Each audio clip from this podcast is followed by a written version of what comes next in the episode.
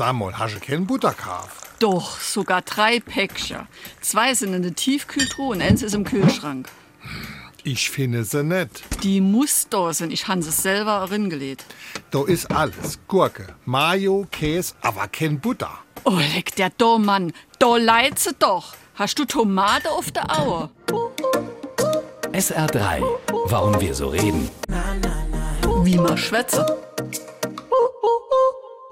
Wer Tomaten auf den Augen hat, der sieht den Wald vor lauter Bäume nicht, übersieht also das, was direkt vor ihm liegt.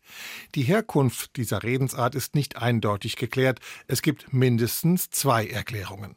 Die erste bezieht sich auf die Augenfarbe, wenn man noch müde und übernächtigt ist. Rot und verquollen wie eine Tomate sehen die Augen dann aus und klar, dass man in so einem Zustand mal was übersehen kann.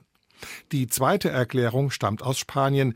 Die Tomate galt dort im Mittelalter als Frucht der Sünde. Betrüger, Diebe und Ehebrecher bekamen als Strafe Tomaten vor die Augen gebunden, damit jeder sehen konnte, was sie verbrochen hatten.